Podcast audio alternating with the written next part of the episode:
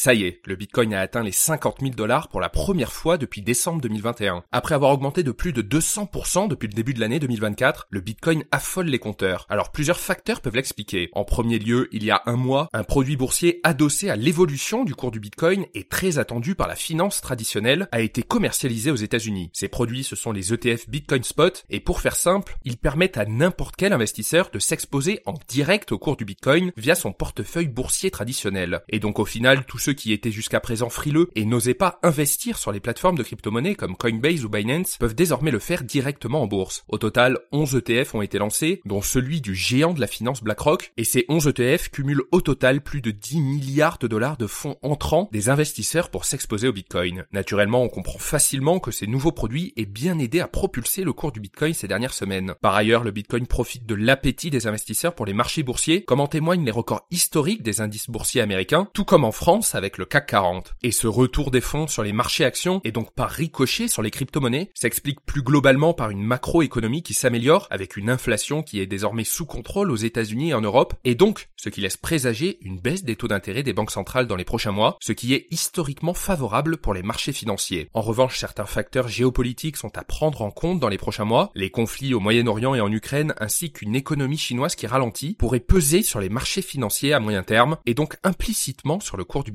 Et notez que ce podcast est soutenu par Quorum l'épargne.